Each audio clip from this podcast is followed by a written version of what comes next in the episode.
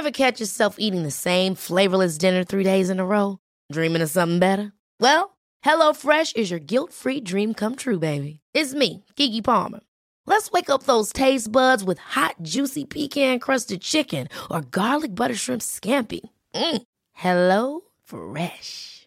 Stop dreaming of all the delicious possibilities and dig in at HelloFresh.com. Let's get this dinner party started.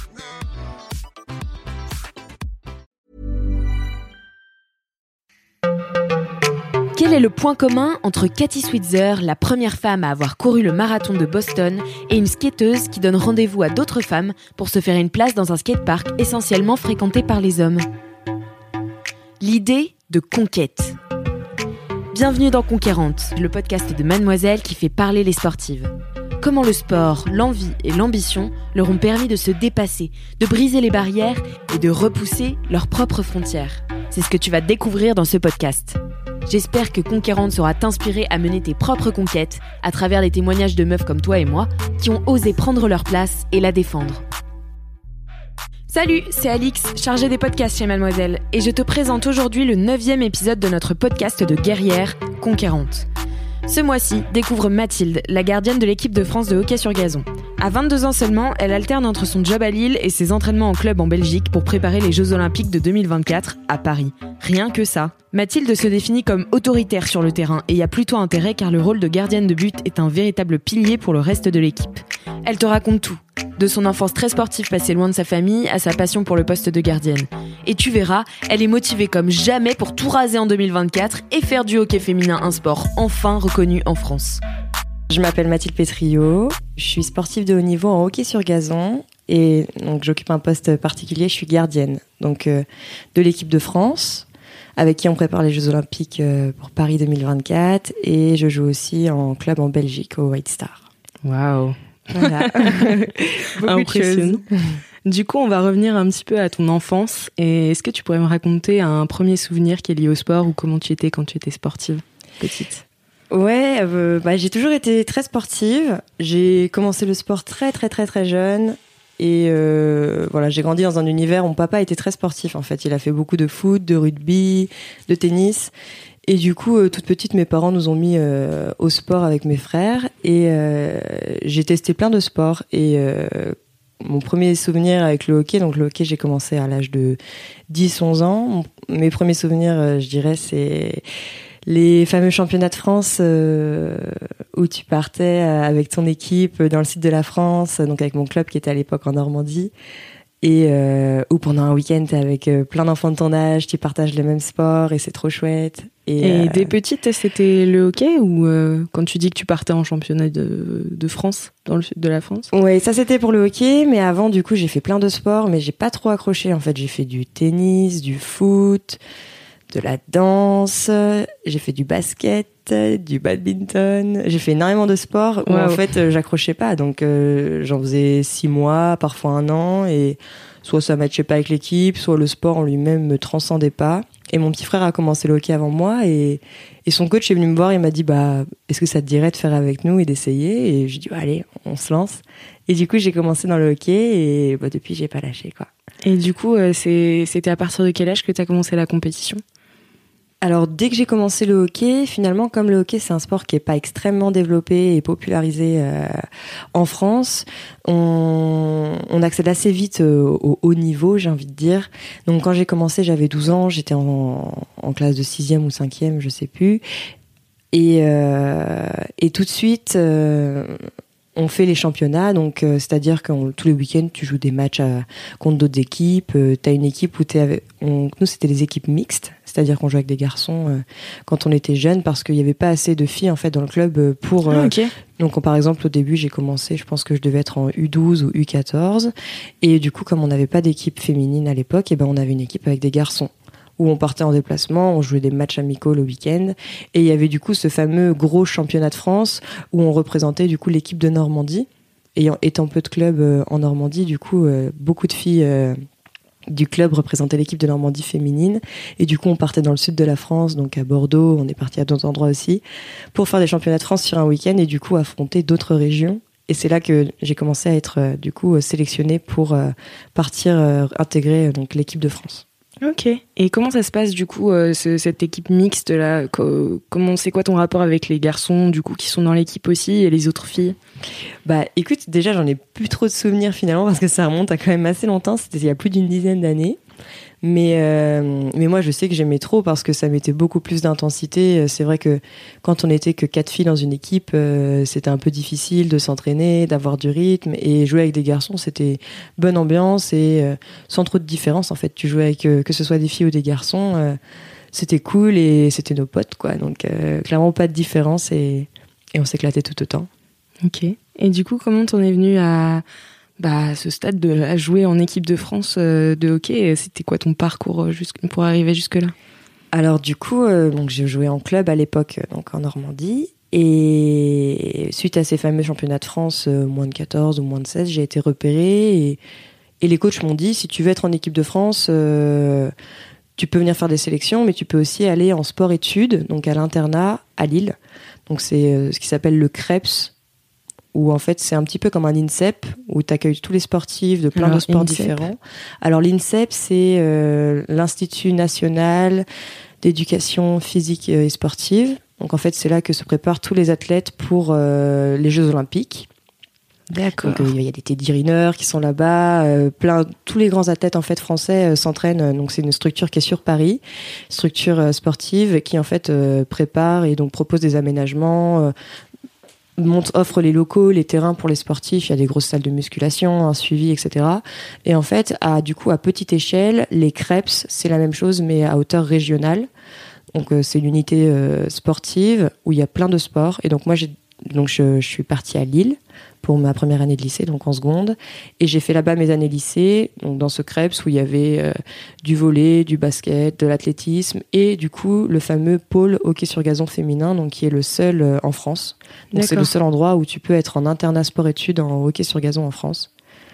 Et donc c'est ce qui m'a vraiment m'a permis de progresser, euh, j'ai envie de dire, parce que du coup tu as un rythme intensif où tu es 20 heures par semaine sur le terrain et à côté de ça, euh, tu as un rythme de lycéen classique où tu vas au lycée aussi et tu suis tes 30 heures de cours par semaine. Donc c'est assez intensif, mais tu t'investis tellement là-dedans que forcément, euh, tu as une marge de progression qui est énorme et tu progresses de fou. Et donc suite à cette intégration euh, en centre du CREPS, donc en sport-études, eh bien j'ai intégré l'équipe de France moins de 18 ans et l'été suivant l'équipe de France moins de 21 ans.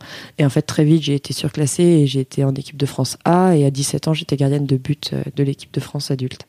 D'accord. Et euh, donc, comment tu te sens comme ça quand tu es éloigné de ta famille, tu vas en internat pour faire du sport intensivement?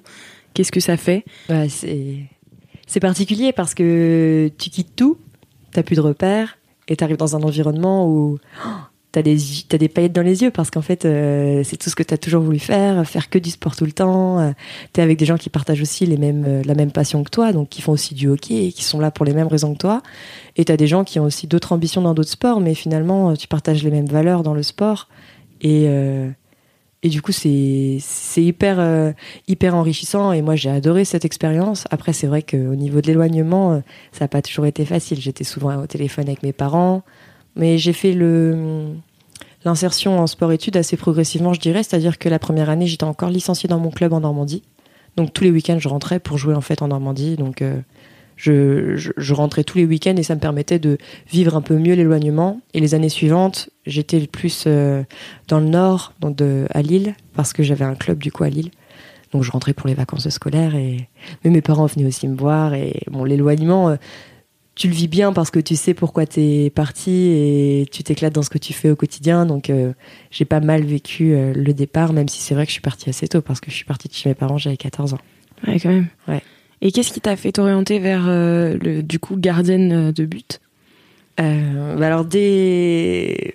depuis que j'ai toujours fait du sport, j'ai toujours un peu voulu voulu intégrer ce poste qui est assez particulier parce que tu as une dimension à la fois individuelle et à la fois collective. Mhm. Donc tu es là euh, au service d'un groupe, tu travailles pour les mêmes objectifs, mais en même temps, euh, le gardien, euh, c'est vachement...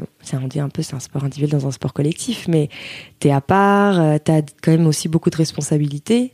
Ouais. Ben, dans le sens où, voilà, mm. quand t'es jeune, c'est aussi pas facile parce que tu prends un but, euh, c'est direct, ah, c'est la faute du gardien et euh, sans trop comprendre, ah non, c'est peut-être parce qu'il y avait d'autres erreurs avant. Et donc c'est aussi un sport où il faut avoir les épaules solides, je pense. Et donc, au niveau des responsabilités, c'est intéressant. Mais tout de suite, ça m'a intéressé. Et il y avait cette dimension moins athlétique et endurante, mais beaucoup plus explosive, beaucoup plus solide, j'ai envie de dire, qui m'a tout de suite intéressée. Donc même quand je jouais au foot avec les copains, j'adorais aller dans le but. Euh, et, euh, et, du coup, euh, j'ai commencé le hockey et je pense qu'au bout de six mois, je me suis mise dans les buts. Et, en plus de ça, c'est un truc qui me plaisait et dans lequel j'étais plutôt forte. Et du coup aussi, c'est gratifiant de te dire que tu fais un truc qui te colle à la peau et, et où tu performes. T'as as un entraînement un peu particulier, un peu différent des autres, du coup, vu que t'es un peu individuel dans un sport collectif? Ouais, on a bah, toutes les dimensions préparation physique. Euh, il y a un, un, tronc commun, la musculation, les courses qui sont qui sont les mêmes que les joueuses, on va dire. Par exemple, je vais prendre l'exemple de l'équipe de France, mais on a une dimension un peu plus explosive à travailler où du coup on va faire des exercices adaptés qui sont fidèles un peu à notre à notre poste en fait. Parce que nous on va pas on va pas beaucoup se déplacer pendant le match mais quand on va se déplacer il va falloir que ce soit très tonique très explosif. Et du coup par rapport à ça des fois il y a des exercices qui sont adaptés en musculation qui sont adaptés euh, aussi en course. Et j'ai aussi une fois par euh, semaine ou parfois en plus en fonction des périodes des entraînements spécifiques gardiens où là du coup j'ai juste mon coach donc un coach gardien spécifique et moi ou alors on est deux gardiens à s'entraîner et du coup, c'est que des balles, que des balles. On répète de la technique, de la technique. Et c'est vraiment individualisé autour du gardien, ces entraînements-là. Mais c'est une richesse folle. Enfin, c'est des entraînements, euh, tous les gardiens n'ont pas la chance d'en avoir. Et vraiment, c'est là que tu apprends le plus. Après, il y a aussi l'expérience, les matchs. Mais quand on s'entraîne avec les filles, c'est plein d'exercices, elles nous tirent dessus et t'as pas le temps de te concentrer sur toi. Et le fait d'avoir un mmh. exercice vachement individualisé ou un entraînement où tu vas être une heure, où tu vas penser à ta technique. Et voilà, c'est c'est vraiment cool. Donc c'est ça le, la particularité des entraînements de gardien, c'est que vraiment tu peux être plus euh, plongé sur toi et concentré sur euh, toi et ta technique, ce que tu fais. Ok. Et du coup, donc tu me disais que tu es en équipe de France et vous préparez les Jeux Olympiques. Est-ce que euh, c'est un métier dont on vit aujourd'hui en France d'être hockeyeuse professionnelle Malheureusement non. Du coup, en fait, euh, c'est un sport qui est pas euh, qui est pas qualifié de sport professionnel. En fait, c'est un sport qui est amateur en France. Déjà, comme beaucoup de sports féminins, au niveau de la reconnaissance, on, on gagne pas du tout euh, d'argent, il faut le dire. Il y a quelques filles qui vont être payées en France, mais c'est assez assez rare. En équipe de France, ils essayent de faire des des des, des, participations, on va dire, en fait. Mais là, actuellement, en équipe de France, on a une équipe de France très jeune, ce qui fait qu'on est toutes étudiantes. Donc moi, je suis jeune diplômée et je commence à travailler, mais c'est vrai que sur un collectif de 25 joueuses, euh, je pense qu'on doit être 5 euh, à travailler et les autres sont étudiantes. Donc au niveau des études, elles ont des aménagements et c'est assez chouette. Mais nous, au niveau du boulot, c'est vrai que c'est plus difficile de se libérer. Si forcément, si tu te libères, tu pars deux semaines en compétition, et ben c'est deux semaines où tu travailles pas, donc deux semaines où t'es pas payé. Donc par rapport à ça, on a des sortes de, de dédommagements et d'indemnités qui sont qui sont vues avec la fédération. Mais c'est vrai qu'ils ils, nous aident de ce côté-là, il n'y a pas de souci. Mais on n'est pas payé pour jouer au hockey en France, dans les clubs et en équipe de France c'est euh, plus de l'indemnisation. Et au niveau des donc euh, d'où mon, mon départ un peu aussi en Belgique. Donc actuellement je joue dans un club en Belgique. Parce qu'on peut être en équipe de France, euh, donc en équipe nationale, et à côté aller jouer où est-ce qu'on veut dans le monde. En fait, ça n'a pas du tout d'importance. Et je suis partie en Belgique parce que du coup il y a cette dimension un petit peu plus professionnelle donc euh, en Belgique, on peut qualifier le monde du hockey de monde semi-professionnel, euh, au moins pour les filles, et professionnel pour les garçons, je dirais.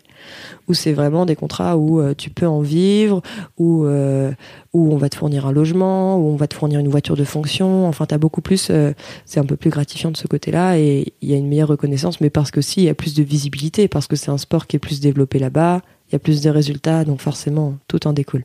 Ok. Et euh, du coup, est-ce que toutes les joueuses de l'équipe de France euh, doivent s'entraîner à l'étranger?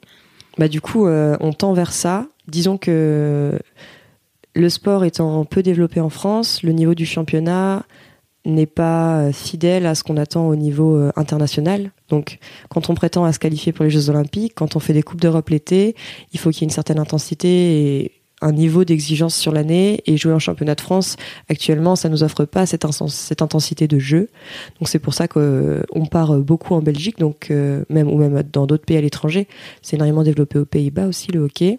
Donc actuellement on est 8 je pense joueuses de l'équipe de France à être en, en Belgique.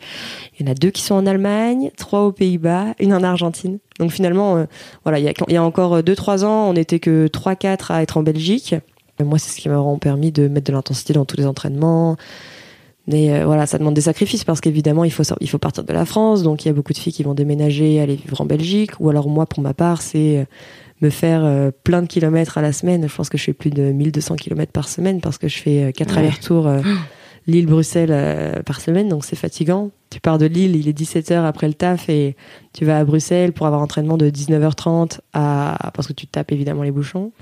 Pour avoir entraînement euh, de 19h30 à 22h et du coup tu rentres chez toi le soir, il est 23h30 minuit, t'es crevé, le lendemain faut se réveiller pour aller au taf. Donc c'est aussi... Euh, c'est aussi très fatigant, très prenant, mais enfin, si on le fait, c'est qu'on aime ça et, et euh, qu'on y croit aussi et qu'on sait que c'est ce qu'il faudra faire et c'est le sacrifice qu'il faut faire pour derrière atteindre un meilleur niveau et le haut niveau. Et du coup, comme vous êtes un peu tout éclaté euh, dans le monde, enfin au moins en Europe, comment ça se prépare les Jeux Olympiques en équipe? Ouais, alors c'est, enfin du coup c'est assez particulier. tout ce qui est dimension préparation physique, c'est vachement individualisé. Donc, euh, ils partent du principe qu'on est très autonome dans notre préparation. On a un plan de préparation physique qui est vraiment établi à la lettre et on a un préparateur physique qui va nous envoyer chaque semaine le programme physique de la semaine dans lequel on va avoir généralement deux séances de muscu et deux séances de footing. Et ces séances de muscu, on doit les réaliser en, individuel ou alors euh, si euh, j'ai une copine de l'équipe de France qui habite à 200 mètres de chez moi, évidemment on y va ensemble et c'est plus sympa. Mais généralement c'est tu vas toute seule. On doit se filmer pendant les séances pour qu'évidemment ils puissent corriger nos postures. Du coup c'est assez assez drôle parce que tu es obligé de mettre ton téléphone dans un coin de la pièce, te filmer pendant que tu fais ton exercice.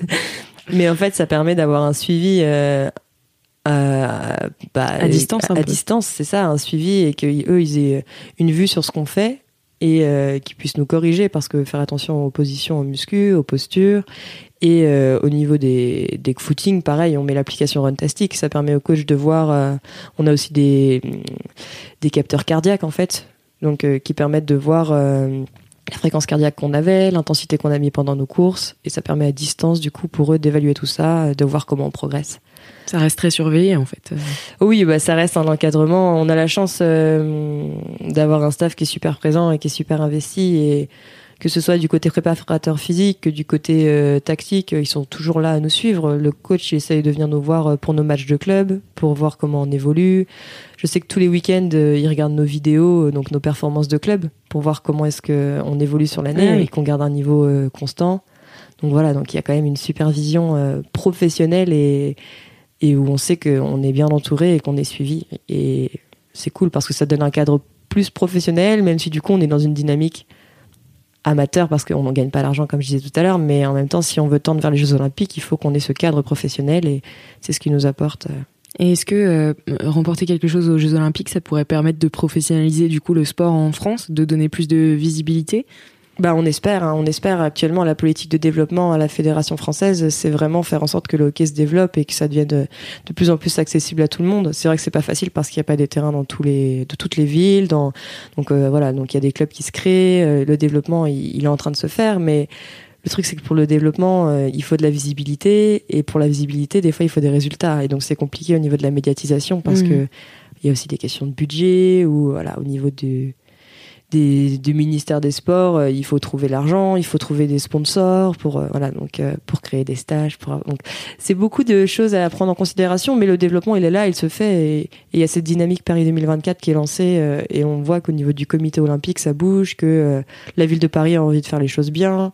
Il va y avoir un stade qui va être créé du coup pour les Jeux olympiques du côté de Colombes.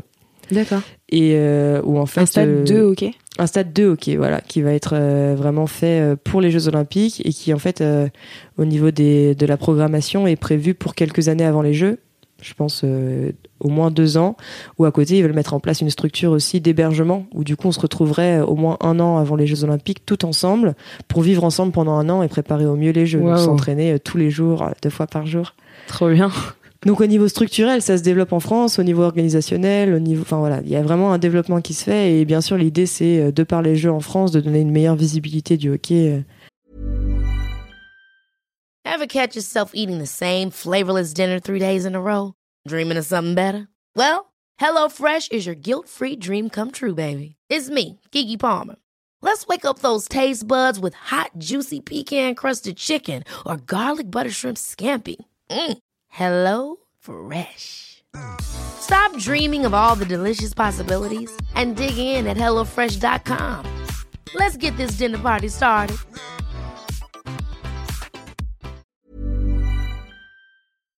À l'international et surtout en France pour le développement. Et du coup, c'est peut-être une question que j'aurais dû te poser dès le début, mais est-ce que tu peux définir ton sport, donc le hockey, parce que moi je connais un petit peu, parce que effectivement, c'était un sport qu'on jouait euh, quand on, enfin, je me souviens quand on était en primaire où euh, on avait des, des, cours de sport de hockey, donc je vois à peu près ce que c'est. Mais, euh, mais est-ce que tu peux l'expliquer un petit peu aux auditeurs Oui, bien sûr. C'est drôle que tu dises ça parce que je pense qu'il n'y a pas beaucoup d'écoles finalement qui ah font pratiquer le hockey sur gazon. Honnêtement, très peu, je pense, en France.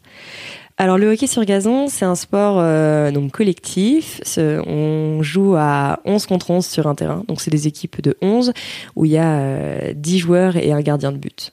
Le gardien de but, il va être équipé à peu près comme un gardien de hockey sur glace, donc protection totale, les jambes, euh, le corps, et on joue avec une crosse.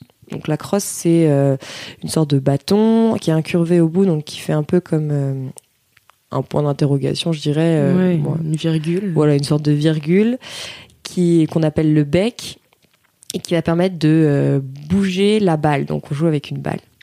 Cette crosse, du coup, elle est, elle est, elle a un côté qui est plat et un côté qui est rond. Et on aura touché la balle qu'avec le côté rond, ce qui fait euh, le côté plat. Je dis des bêtises. C'était pour voir si tout le monde y va. Avec le côté plat. et du coup, voilà. Donc on, c'est un sport qui allie énormément la technique parce que du coup, il faut vraiment bien dribbler avec cette balle. La balle, elle est euh, au niveau de la représentation de la balle, c'est un peu comme la taille d'une balle de tennis, mais euh, ça ressemble à une balle de golf. Donc c'est assez dur et euh, donc c'est assez assez rapide finalement. Donc au niveau des tirs, ça peut atteindre 100-150 km/h facilement. Donc ah c'est assez puissant. Puis si c'est dur, il faut pas s'en prendre une dans la tête. C'est ça. Après, au niveau du jeu, donc on n'a pas le droit de mettre la balle en hauteur sauf pour tirer au but. Et pour tirer au but, il faut être dans une sorte de demi-cercle qu'on appelle la zone. les buts sont plus grands par contre qu'au hockey sur glace. C'est un peu la taille des buts de hand, c'est-à-dire ça fait 3 mètres sur 2 mètres. Et euh, il faut être en fait dans cette fameuse surface de respiration, donc ce, ce cercle, pour pouvoir tirer au but. Et après, voilà, tu fais des passes, tu vas de l'autre côté, tu dribbles et tu cours. Voilà, on utilise nos jambes. On n'a pas. C'est vrai que généralement, quand on fait du hockey en France, c'est ah, tu fais du hockey sur glace? Non, non. Euh, ah, du hockey sur patin ou sur roller? Non plus. Non. En fait, on utilise nos jambes. On est sur un gazon synthétique et c'est vraiment du coup cette dimension athlétique où on va vraiment être très très très explosif. Il va y avoir énormément de changements aussi. C'est pas comme au foot où au foot ils ont le droit qu'à 3-4 changements par match. Nous, au hockey, généralement, les joueurs, ils vont rentrer 5 minutes, ils vont courir comme des malades partout, ça va être mm. hyper intensif, et après, ils vont sortir et ils vont re-rentrer. C'est du changement constant, euh, donc c'est énormément endurant. Et la dimension, du coup, technique est alliée à la course parce que tu as cette balle où il faut dribbler avec euh, et aller marquer des buts. Et euh, est-ce que c'est un sport aussi de contact? Parce que, enfin, je sais pas, moi j'ai l'image dans les films américains où elle joue au hockey et c'est un peu hardcore et il y a pas mal de contact aussi. Est-ce que c'est la réalité? Bah, le contact physique est pas accepté, donc évidemment au niveau de l'arbitrage c'est sanctionné, mais après évidemment il y a des jeux d'épaule contre épaule. Au niveau du contact, j'ai envie de dire c'est un peu comme au foot.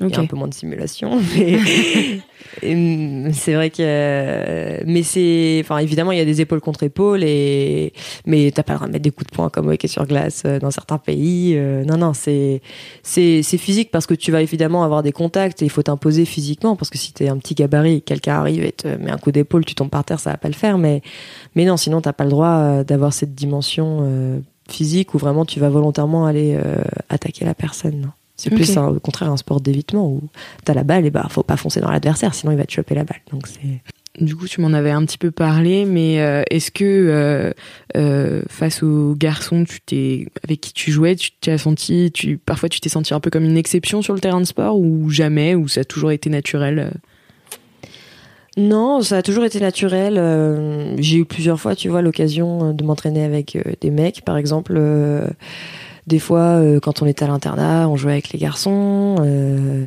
quand j'étais jeune aussi, on s'entraînait avec les garçons. Euh, j'ai, par exemple, même à mon club, tu vois, mon entraînement, gardien que j'ai, c'est avec un gardien mec. Mais après, quand, j'étais jeune, il n'y a pas eu de, de problème et de différence à, signifier. Enfin, c'était, on jouait ensemble, on fait la passe. c'est une fille à qui on fait la passe ou c'est un mec à qui on fait la passe, c'est pareil. Il n'y a pas de différence. Et le hockey, c'est un sport qui qui est, hyper ouvert. Enfin, tu veux taper la balle, tu tapes avec qui tu veux. Il a pas de. Tu peux aller sur le terrain et faire des passes avec un mec. Enfin, il n'y a pas du tout de sexisme et euh, hmm. de classification, j'ai envie de dire des. C'est rare, c'est trop cool du coup. Ouais, c'est cool. Bah, en fait, c'est un sport qui est en plus de base euh, féminin, je dirais. D'accord. Il y a énormément de pays où c'est plus développé chez les femmes que chez les hommes. Ah, Nous, en France, c'est l'inverse. Donc, il y a une politique politique de développement autour donc du développement féminin. Parce que l'idée c'est que pour les Jeux de 2024, il y ait autant de filles licenciées que de garçons licenciés. Ok, et ça c'est une initiative de la part de qui de... de la fédération du coup, et du coup il y a énormément de, de pubs et, et euh, de, choses qui sont développées pour faire en sorte que, euh, que les filles euh, s'inscrivent au hockey sur gazon, parce qu'en fait enfin déjà s'inscrivent au sport. Je pense qu'il faut déjà la dynamique en France fait qu'il faut qu'il y ait beaucoup plus de filles qui s'inscrivent au sport et continuent le sport et après le sport, c'est ça. Et c'est pour ça qu'il faut que les structures soient adaptées, qu'il y ait les équipes adaptées et tout. Et par exemple, euh, il y a des événements qui étaient organisés par la fédération française où c'était invite ta copine, où du coup toutes les petites filles qui faisaient du hockey en club, elles devaient inviter une copine et lui faire découvrir son sport. Et donc voilà. Mais hum, c'est aussi important pour nous, tu vois, euh, joueuse de l'équipe de France. Si derrière il n'y a pas beaucoup de filles euh, en France qui font du hockey sur gazon, ça va être compliqué d'avoir des filles qui ont le niveau pour nous rejoindre et du coup bah d'atteindre ce haut niveau. Plus on va être de filles à jouer au hockey en France, plus il va y avoir une sélection importante, plus le niveau va être haut et du coup plus on va pouvoir prétendre à, jouer au haut niveau et être dans les meilleures nations mondiales. Mm. Donc voilà. Donc mais sinon euh, non, enfin euh, tu joues avec les garçons, il euh, n'y a pas de souci et ça s'est toujours super bien passé. C'est trop bien. C'est toujours hyper ouvert et eux ils s'en fichent d'avoir une fille ou un garçon avec qui ils jouent. Tant qu'on joue, on est content. Ok. Est-ce que tu as déjà eu des stéréotypes quand tu dis que tu fais du hockey sur gazon en soirée ou voilà Est-ce qu'il y a déjà des stéréotypes qui sont ressortis? Bah, Du coup, les fameux euh, ah tu fais du hockey sur glace, euh, ah non sur roller. Donc voilà, donc les gens connaissent pas trop. Euh, comme c'est un sport qui est pas trop développé en France, c'est vrai que généralement quand tu es en France et que on, te pose la question, enfin faut voilà, faut vraiment expliquer, etc. en Belgique, à l'inverse, c'est hyper connu. C'est ah tu fais du hockey, ah trop chouette, je connais un tel qui fait du hockey. Donc c'est vraiment deux mondes totalement différents. Et mais après au niveau des, des stéréotypes type, euh, je sais pas. Je dirais que non.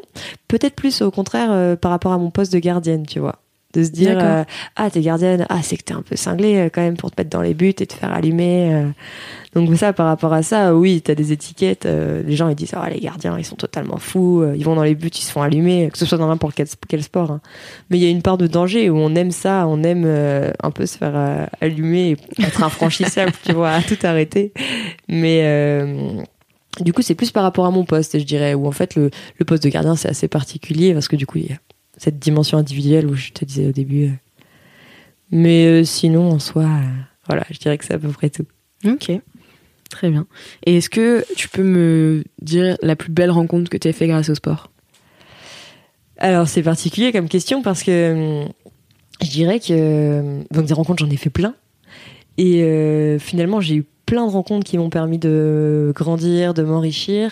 Et euh, j'ai pas eu, tu vois, euh, un coup de cœur. En fait, par exemple, je vais prendre le groupe dans lequel on est en équipe de France on est un groupe de nanas où euh, on est toutes différentes. On a, en dehors du hockey, on a toutes nos personnalités et on est différentes. Et c'est vrai qu'il y a certaines nanas où tu pourrais te dire, j'aurais pas pu être copine avec à l'extérieur, mais comme c'est ta pote et que tu fais partie de la même équipe qu'elle et qu'on se bat tous les jours pour la même chose, et bah ça crée forcément des liens. Donc c'est le genre de rencontres où je dirais que c'est des rencontres assez atypiques parce que tu t'es amené à rencontrer, à partager des choses avec des gens qui des fois euh, te ressemblent pas vraiment.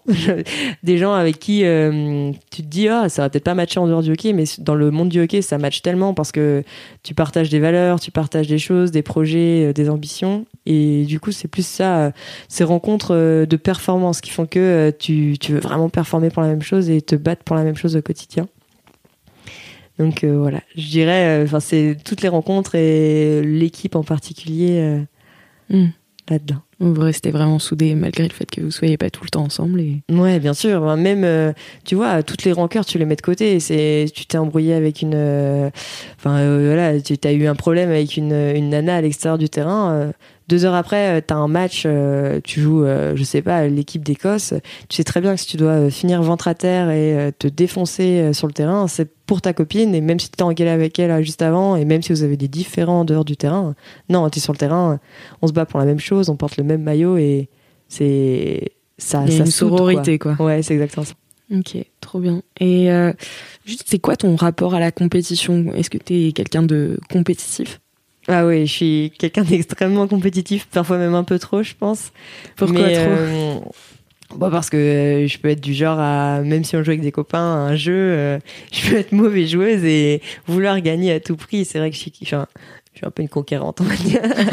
bah, ça, tombe bien. Mais euh, c'est vrai que ouais, enfin la dimension de compétition, elle est présente au quotidien euh, dans tout ce que j'entreprends. Dès que je fais un truc, euh, j'ai envie de le faire à 3000%, j'ai envie que ce soit bien fait et ça montre aussi une certaine rigueur.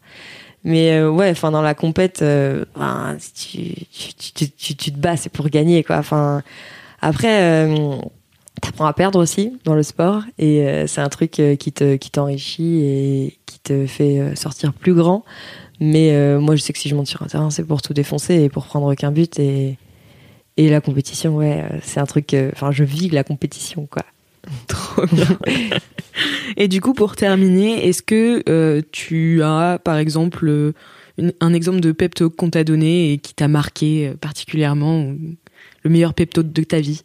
Une petite phrase. Euh, ouais, un truc qu'on t'a dit avant, avant de rentrer sur le terrain. Ouais, et que tu voudrais dire euh, deux ou euh, qui, qui, qui me parle qui me parle la première c'est une, une, copine de l'équipe de France qui avait sorti ça quand on était en vacances ensemble et elle avait commencé à m'appeler le mur et euh, du coup, c'est un peu resté euh, genre euh, terre mur. et du coup, j'aime bien cette dimension où vraiment c'est. Mais il y a beaucoup de gardiens qui portent finalement cette appellation parce que c'est vraiment, il faut être infranchissable et du coup, c'est brique par brique.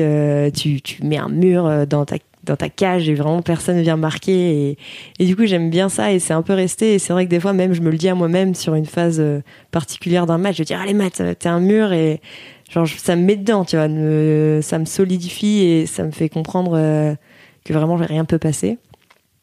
Et l'autre un peu plus euh, personnel du coup où quand j'ai commencé le hockey euh, c'était assez frustrant au début parce que du coup je vais dans un club en Normandie un petit club mais on était en première division et c'était trop chouette.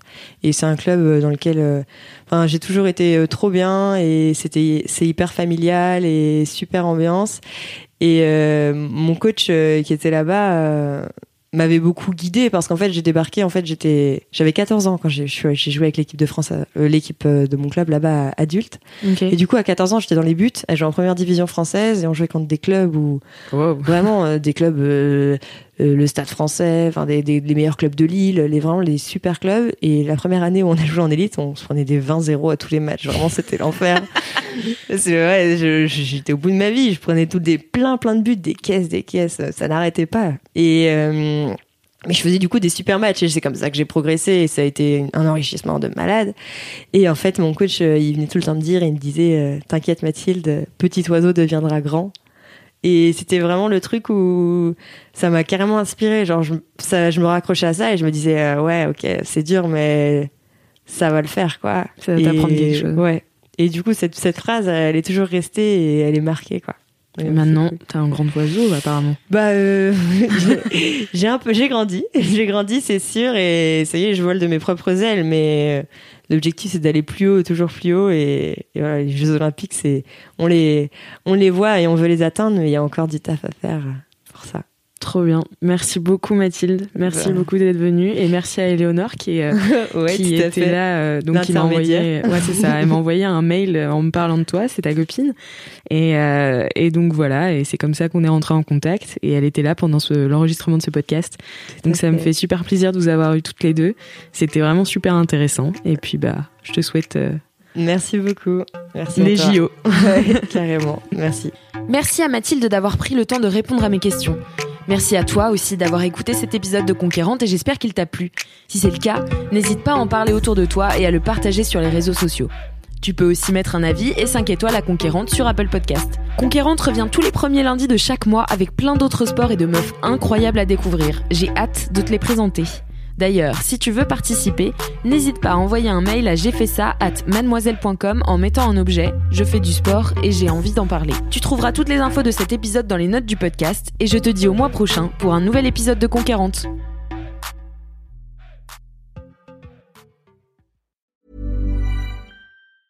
Ever catch yourself eating the same flavorless dinner three days in a row? Dreaming of something better? Well, HelloFresh is your guilt-free dream come true, baby. It's me, Kiki Palmer. Let's wake up those taste buds with hot, juicy pecan crusted chicken or garlic butter shrimp scampi. Mm. Hello Fresh. Stop dreaming of all the delicious possibilities and dig in at HelloFresh.com. Let's get this dinner party started.